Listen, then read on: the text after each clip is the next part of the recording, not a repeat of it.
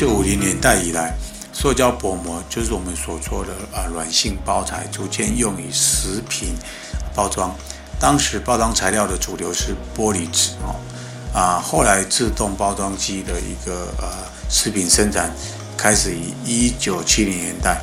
在此包装供应链发展背景下，除了保护食品包装材料及基本功能外，新的要求陆续也啊、产生。继一九七三年及一九七八年两次的石油危机，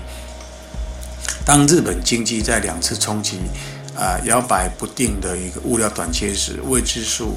再次啊提出具有阻隔性的 PVDC 涂层 OPP 层的一个薄膜，一次性的小包装因此而呃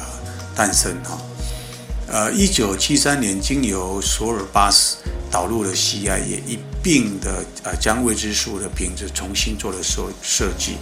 啊，巴斯设计的瓶子让啊使用者便利性上更上一层楼，从旋盖式的瓶盖变成单手开启的一个触控式瓶盖。此时采用的下半身为球状，上半身为圆筒状的一个啊基本啊造型。即使后来变更了某一些细节啊，这支品质设计一直沿用至今。啊，在石油危机冲击之后，因应日本国内外的一个市场变化，积极进军新的业务，开始全面性生产和啊出口低热量啊甘甜剂阿斯巴甜啊，在海外业务扩展到食品、方便面和饮料。一九九零年，呃，我也受邀设计台湾贩售的微波炉食品包装。消费者随着商品日渐成熟。啊，则会产生与下一个世代产生脱节的问题，因此长销商品的宿命，为了解决这个课题，于一九七七年发售桌上型小瓶装，相对于传统的七十五克至八十五克的瓶装商品，桌上瓶为三十克，容量少的一个商品，非常适合啊初次接触的一个消费者，因此定位为入门商品。一九八四年再将这款。小瓶装改良更新，更适合摆在桌上的流线型造型瓶。这次品牌包装的更新活动中，特别引人兴趣的是，二零零五年推出的喂猫熊，传达灰黑白，而是由红白两色取代的猫熊瓶。由此延伸出另外的啊造型 IP 原创吉祥物阿基胖达。未知数从美人印商标到阿基胖达走了一百年，这无愧是世纪大作战的一个工程。阿基胖达的诞生，他最爱的食物不是竹叶，而是蔗糖，正式成为未知数的企业吉祥物，未知数的品牌大 IP 因此诞生。二零零三年以后啊，中国荷兰的莲花味精的出口量占中国味精总和的百分之九十以上。但是莲花在取得国际市场胜利的同时，却丢掉大量的国内市场。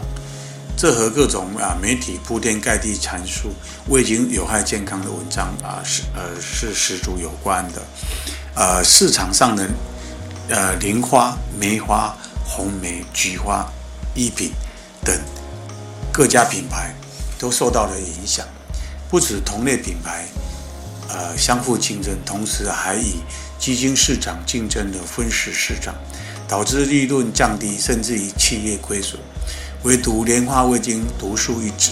一直占据市场的最高位置。此阶段的包材已被发展成熟的呃基层包材 KOP 所取代。啊、除了包装成本的大幅降低，在啊产品保存方面也延长，设计更为丰富多元。二零零六年四月时，未知数以啊十八点四五亿的港元收购了陶大食品，交易同时还购入了中式酱油合资企业上海陶大食品集团百分之六十的股份。为了配合未知数的国际战略，在二零零九年邀请《时代》